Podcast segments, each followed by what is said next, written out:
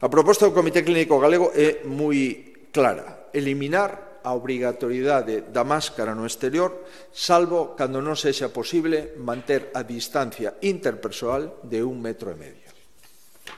É dicir, poderemos estar fora sen máscara sempre e cando teñamos unha distancia de un metro e medio.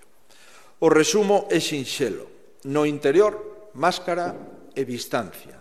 E no exterior, máscara ou distante.